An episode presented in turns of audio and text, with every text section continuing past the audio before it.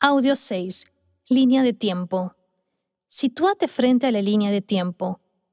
Esta detalla eventos representativos de la violencia vivida en el Perú entre 1980 y 2000. Está organizada en tres ejes, política, línea rosada, violencia terrorista, línea verde, y oposición a la violencia, línea marrón. Se divide también entre los tres gobiernos del periodo. El gobierno de Fernando Belaúnde, entre 1980 y 1985, fue en el que se registraron el mayor número de víctimas debido a la incapacidad de adoptar una estrategia contraterrorista efectiva. En 1982, Belaúnde delegó el control de las zonas de emergencia a las Fuerzas Armadas.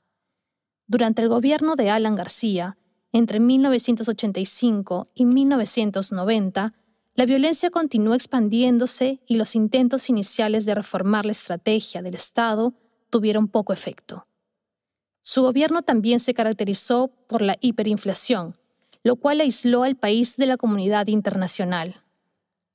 Alberto Fujimori elegido democráticamente en 1990, cerró el Congreso en abril de 1992, tomó los medios de comunicación e intervino el Poder Judicial.